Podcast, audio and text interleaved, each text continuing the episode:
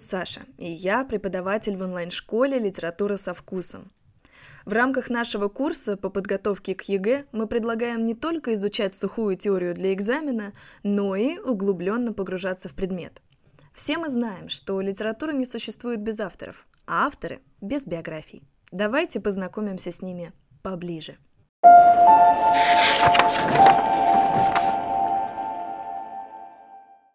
Давайте с Николаем Васильевичем знакомиться поближе. Ну что, 1 апреля 1809 года Николай Васильевич Гоголь родился в Великих Сорочинцах Миргородского уезда Полтавской губернии. Ну вот вы представьте, 1 апреля, да, по новому стилю, это день смеха, день смеха и Гоголь, ну вы подумайте. То, что он впитал в детстве, легло в основу его произведений. На самом деле у Гоголя очень интересная история у родителей. Вот его отец, когда ему было 13 лет, поехал в гости и вот пока он с родителями ехал в карете, ему приснилась Божья Матерь, и эта Божья Матерь как бы показывала ему маленькую девочку, такого младенчика. И она сказала, вот она будет твоей невестой. Он проснулся, очень удивился, на него это произвело огромное впечатление. А, и вот он приезжает и видит в этом доме маленькую девочку. И вот 13-летний мальчик всем сразу сказал, вот эта девочка, когда вырастет, будет моей невестой. И вот они к ней в гости приезжали, он с ней игрался, и когда ей исполнилось 14 лет, а, он поехал, сделал ей предложение. Тогда это было не рано. Он на ней женился, но они еще два года жили, жили порознь, съехались, когда ей было 16, и у них случилась космическая любовь. Вот у Гоголя есть произведение «Старосветские помещики», и там все вот, знаете, в духе «Ой, душечка, а скушай это, а еще вот это, вот скушай, душечка». И вот это отношение его родителей. И Манилов со своей женой. Это тоже все списано с родителей. У Гоголя, кстати, было около пяти сестер, и вот он был один мальчик. Они жили в Полтавской губернии, отец работал секретарем, он сам был дворянином, но работал он, грубо говоря, у более крутого дворянина. И вот отец Гоголя, он был очень творческим человеком, он любил театр. И вот у дворянина, у которого он работал, дома ставились постановки, поэтому Гоголь с самого детства был в атмосфере театра. Он сам очень любил наряжаться, ставить сценки, всех смешить, у него это просто шикарно получалось. И он был очень забавным ребенком, но у него были проблемы, он был боязливым. Короче, произошла история. Он увидел черную кошку, испугался, подумал, что это черт, и бросил ее в пруд. Все. Потом всю жизнь за это себя винил. Или там еще дико боялся жуков, я это писала вам в беседу. Вот все, видит жука, ушел, нет Гоголя, он боялся жуков. Семья у него, в принципе, была очень религиозная. Их любимое произведение было «Лествица». Это произведение максимально религиозного характера. Мать читала это произведение маленькому Гоголю. И вот там идея в чем? О том, что после смерти ему откроется лестница, и после смерти он пройдет вот настолько выше, насколько он чист. А если у него будет много грехов, то эти грехи будут тянуть его вниз по этой лестнице. Он с нее свалится и попадет в ад. Ну, в общем-то, даже ну, в какой-то степени логично, да? И вот эта вся история на Гоголя произвела очень сильное впечатление. Такое сильное, что вот мы в конце биографии еще об этом поговорим. Значит, Гоголь растет и с 1821 по 28 год учится в Нижинской гимназии. Его туда определяют. И вот однажды Гоголь принес стихотворение Пушкина своему учителю и сказал, вот, мое стихотворение. Учитель тогда его ничего не просек, потому что сам Пушкина не читал, и начал править стихотворение Пушкина. Вы представляете? Гоголь еще был очень замкнутым ребенком, да и вообще очень замкнутым человеком по жизни. Когда он только приехал в Нижинскую гимназию, он ни с кем не общался. Он был, знаете, таким изгоем, он часто сидел один в своей комнате, и к тому же он очень не любил ходить на занятия. Вот это расписание, уроки, за парты сидеть, вот это все. Он так это не любил, что однажды даже разыграл припадок сумасшествия, какими-то приспособлениями сделал так, что у него пена изо рта пошла и все такое. У него было очень много долгов по учебе, и вот так он решил справиться с этими долгами. Вот он два месяца лежал в лазарете, все к нему ходили и э, жалели его. У него был очень сильный комплекс по жизни. Это его нос. Если вы посмотрите много разных портретов Гоголя, вы увидите, что там все носы разной длины. Он пытался это скрывать как только мог. Говорят, нос у него правда был не маленький. И в Нижинской гимназии все над ним посмеивались и прозвали его таинственный Карл, а, потому что он все время ходил, молчал, был угрюмым. Тут начали организовывать ученический театр. И тут Гоголь показал себя во всей красе. Он взялся всеми силами за это предприятие, начал выписывать из библиотеки отца пьесы, выпрашивал деньги на костюмы и так далее, и так далее. Вот они начинают ставить спектакли. И тут оказывается, что Гоголь шикарный актер, у него любимой ролью, его дебютная самая любимая роль была Простакова из «Недоросля». Он мастерски ее играл, и кто-то даже из его однокурсников написал «Такой Простаковый, как у Гоголя, я больше никогда нигде не видел». И вот тут же выяснился его комический талант.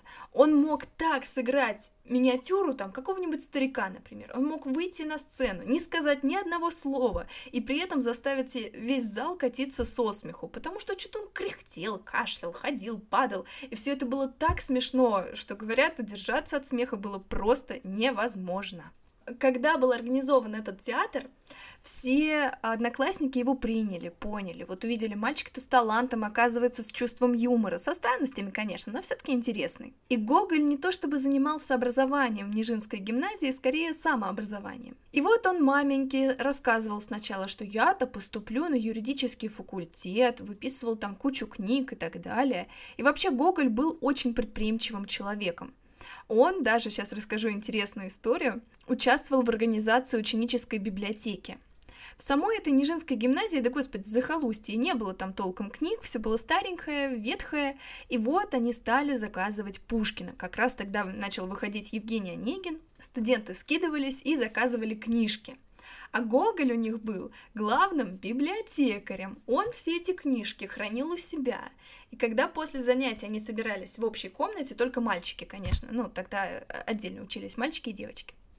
И вот Гоголь приносил эти книги, выдавал и записывал. У него был листочек, и он записывал, кому выдает эту книжку и какую книжку. Этот человек, кому он выдал книжку, должен был сесть и не двигаться с места, пока обратно книжку не сдать. Если вставать даже в туалет, то только сдать книжку. Чтобы мальчики не пачкали книги, он им пальцы обматывал бумажками. Вы представьте, к сожалению, пока он учится в Нижинской гимназии, у него умирает отец, он очень страдает, мать очень страдает, и тогда он решает, что он должен позаботиться о своей семье, и вот он в тот момент был абсолютно уверен, ему нужно сделать что-то великое для своей страны. Он пока еще не понимает, что, но у него есть это чувство. То есть он скорее мечтает о каком-то политическом поприще и начинает усиленно готовиться к экзаменам. 1828 году Гоголь приезжает в Петербург для того, чтобы вершить свою судьбу. Он, знаете, такой восторженный юноша, поклонник романтизма. Он тогда пишет романтические стихи, баллады. К сожалению, его нижинские произведения не сохранились, но его современники свидетельствовали о том, что он уже тогда писал, но в романтическом ключе. То есть мы знаем Гоголя как создателя, строителя русского реализма он привнес в реализм очень много нового. Но тогда он писал еще в романтическом ключе, и вот когда в 28 году он приезжает в Петербург, наступает прям одно за одним череда разочарований. Он едет туда со своим приятелем и думает, ой, Сейчас прям с порога начнется что-то великое. С чего все начинается? Вот они приезжают, едут в карете по Петербургу, Гоголь из кареты высовывает голову, начинает там смотреть туда, сюда, ой, красиво, ой, здорово. И он по пути к дому своему простужается. В Петербурге-то холодно, да, у него начинается насморк, он еще две недели сидит у себя на квартире. Он думал, что приедет и снимет себе шикарную квартиру в центре, а он мог себе позволить маленькую комнатушку.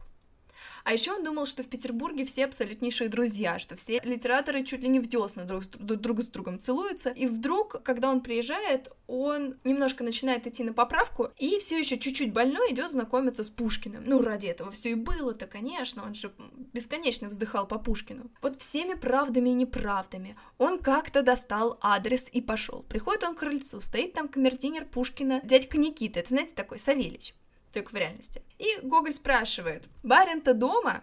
И тут Никитка ему отвечает, ой, да спит. Гоголь так встревоженно, спит? Наверное, всю ночь писал. Ну, Никитка ему отвечает, да не, в карты играл, докутил. Гоголь, конечно, ему не верит, но его идеал потихонечку начинает рушиться. 20 мая 1831 года он все-таки познакомится с Пушкиным официально, но тот не обратит на него внимания. Но и тут Гоголь не остановится.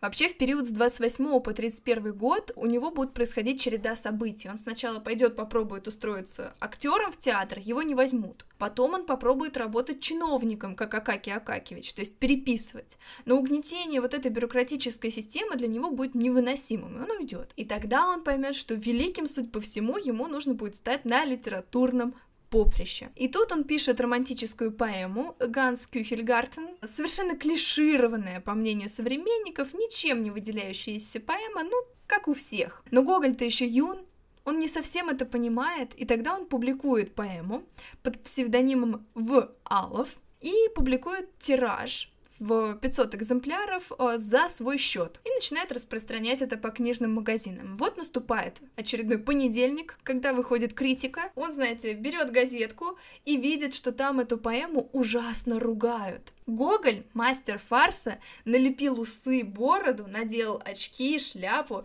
и вот такой вот пошел в книжный магазин. Продавца спрашивают, он спрашивает, ну что, поэму вот эту покупают?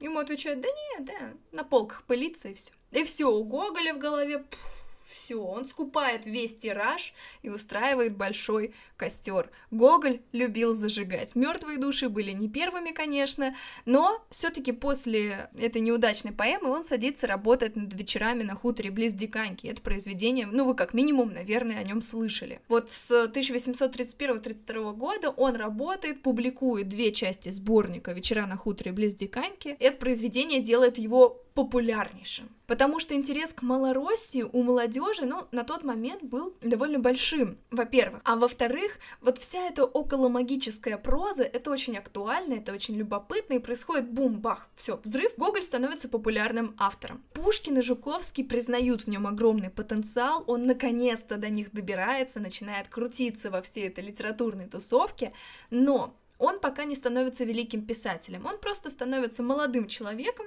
который разочек написал что-то удачное. Он продолжает работать над сборником «Миргород». Наступает лето. А лето это было такое время, когда вся элита из Петербурга съезжала вот буквально потоком в царское село. Ну, пожить а на дачу, да? Гоголь это понимает и тоже едет в царское село, денег у него нет. И фактически никогда за всю жизнь не было. Происходит моя любимейшая история с Гоголем и Пушкиным. Гоголь пишет маменьке. «Мамуль, еду в царское село, пока не знаю, где я там буду жить, но, но отправляй письма вот на такой-то адрес на имя господина Пушкина. И денег мне пришли». И он туда едет, устраивается там домашним учителем, хотя, говорят, странным он был учителем, да, но тем не менее. И Пушкину приходит письмо от маменьки Гоголя из Малороссии, и в этом письме лежат деньги. И, наверное, если бы там не было денег, Пушкин бы забил, но он же человек порядочный, да, он понял, что деньги-то надо вернуть, надо этого молодого человека разыскать. Он его разыскивает, вызывает к себе. Гоголь приходит к Пушкину, да, и Пушкин начинает его отчитывать, говорит, ну что это такое, молодой человек, ну я же вам не почтовое бюро, вы дайте э, как-то, укажите маменьке свой адрес, пожалуйста. Гоголь говорит, ой, извините, извините, извините, простите, больше никогда такого не повторится. Мне так жаль, так жаль. Кстати, а я тут пишу немножко, может, вы посмотрите? И Пушкин, конечно, добрая душа. Ну, давайте посмотрим. На этом они расстаются. И Гоголь возвращается домой и пишет маменьке письмо. «Мамусик, Деньги получил, отправляй деньги впредь на тот же адрес. Вот понимаете, уровень «хочу дружить с Пушкиным» Гоголь.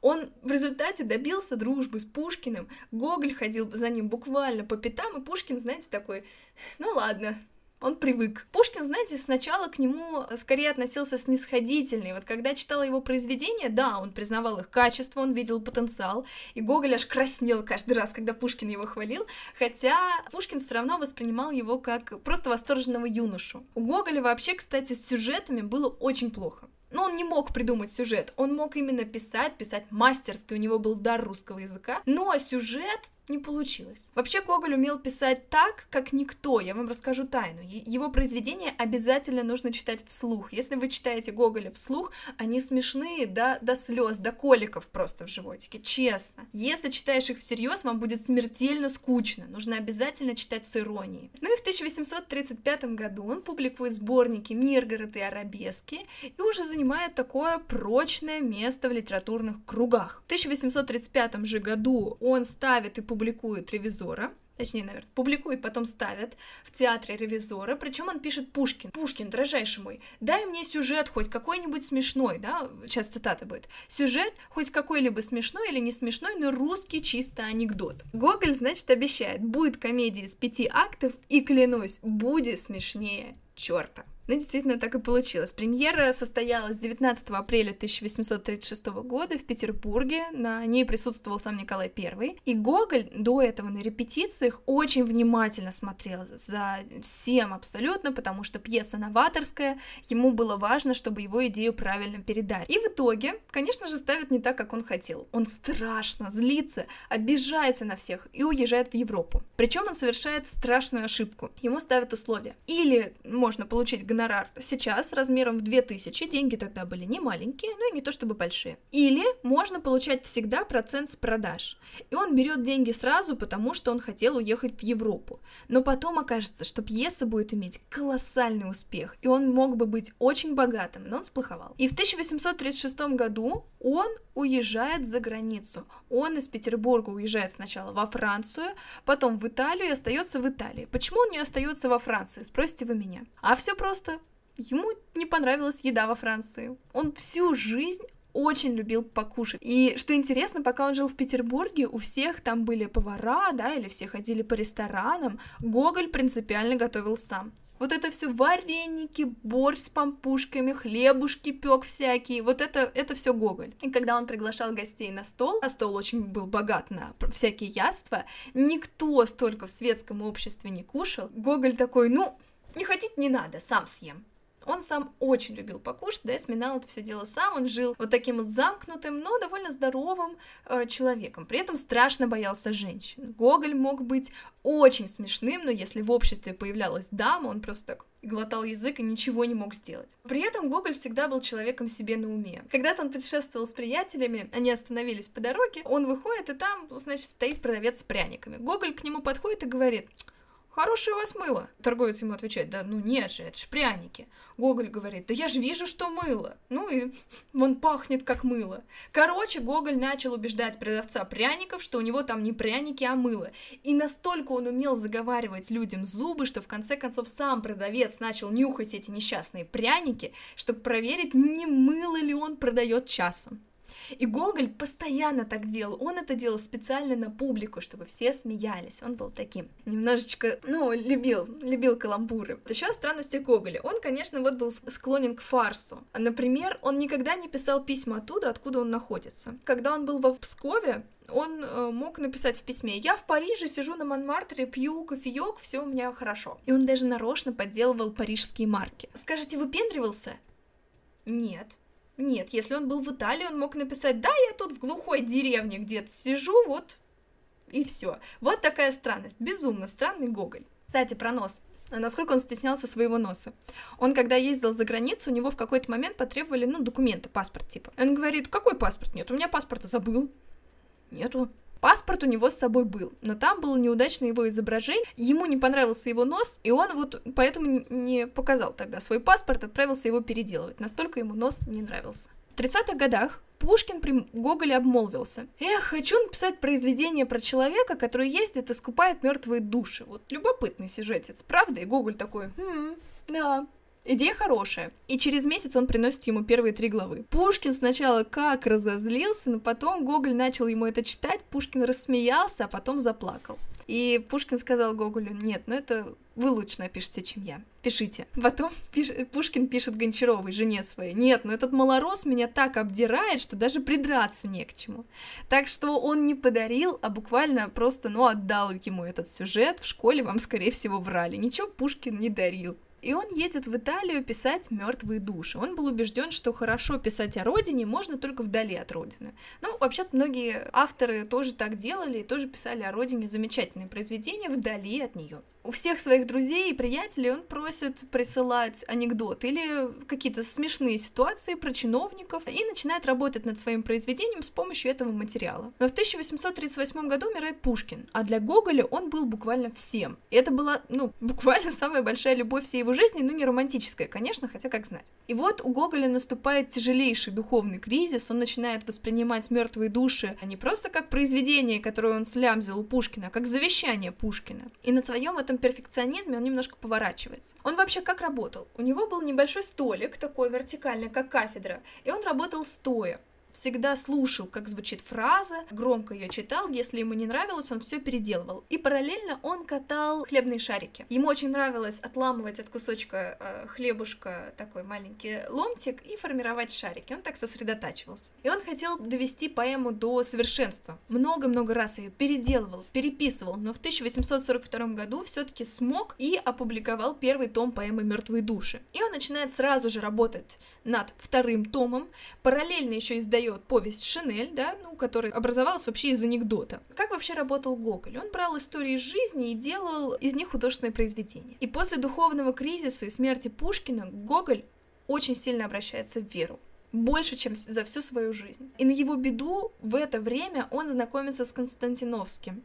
Это был такой религиозный фанатик. И вера Гоголя тоже потихонечку начинает перетекать в фанатизм у него уже ничего в голове, кроме христианских ценностей, не было, пока он еще в своем уме, но он публикует в 1847 году выбранные места из переписки с друзьями и начинает прям проповедовать, понимаете? Он как булочка с корицей, да, он просто хотел сделать мир лучше, но вот публикуя выбранные места из переписки с друзьями, он вроде бы стремится к той же цели, он просто хочет сделать мир лучше, но это воспринимает немножко не так. Там, знаете, такие общие рассуждения обо всем, но с православной точки зрения, с категоричной такой точки зрения. И вот с платформы грандиозного успеха мертвых душ он просто падает в бездну, вниз. Никто не хочет слушать его религиозные нотации, к тому же это середина 19 века, всем тут не до того, там вообще-то социализм, будущая революция, Чернышевский, Добролюбов вообще не до проповедей.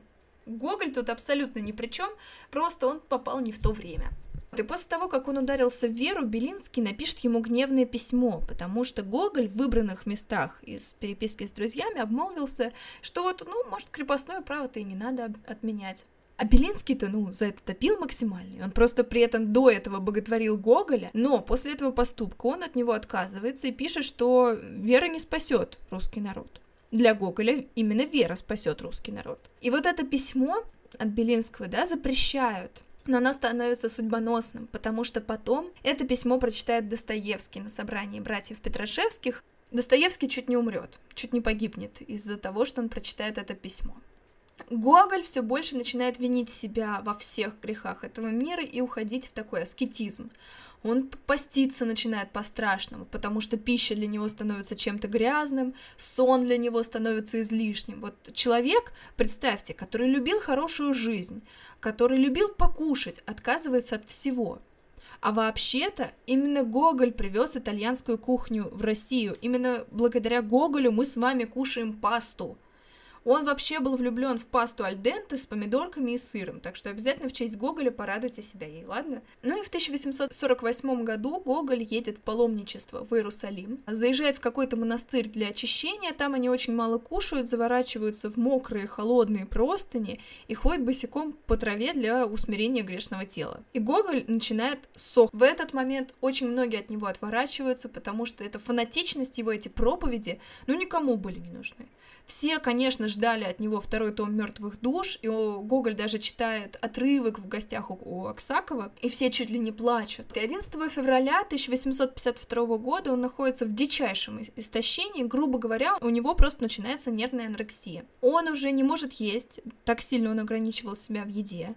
У него постоянные галлюцинации, начинается воспаление мозга из-за постоянного голодания, по ночам он действительно видит что-то страшное, э, какие-то у него вот прям галлюцинации, и в этот день он ночью вызывает к себе слугу и говорит, подай портфель. В портфеле лежат черновики второго тома «Мертвых душ». И он, знаете, так вынимает страницу за страницей, методично бросает в камин. Почему он это сделал? Ну, изначально произведение задумывалось как что-то, что сделает мир лучше. И Гоголь сам взвалил на себя такую задачу, с которой ну никто бы не мог справиться. Ни он, никто. При этом он считал, что он должен быть абсолютно чистым для исполнения этой задачи, но он видел себя в реальности абсолютно греховным человеком. Он сжигает второй том мертвых душ, и после того, как он сжег, он сидел, смотрел на этот огонь и говорил, Да, это мы погано сдобрили, погано. Вот, он потом сказал, что его черт попутал сжечь второй том, но после этого он уже не вставал с постели ни разу, медленно умирал от голода в течение 10 дней. И 21 февраля 1852 года он умер в Москве. Всю жизнь он был ипохондриком. Он в юности считал, что люди могут впадать в летаргический сон, что вот люди как будто бы умирают, их хоронят, а потом оказывается, что они не умерли, а просто заснули. И он говорил, чтобы его не хоронили несколько недель после смерти, вот такая у него была фобия. Но его похоронили, до этого несколько раз проверили, он действительно был мертв. Но после его смерти, конечно же, начали ходить слухи, мол, там ходят ночью, воет его призрак на кладбище, ходили мифы, что когда переносили гроб, узнали, что он был исцарапан. Но это все слухи, конечно, было исследование, ничего такого не было. Но личность Гоголя, конечно, была мистическая.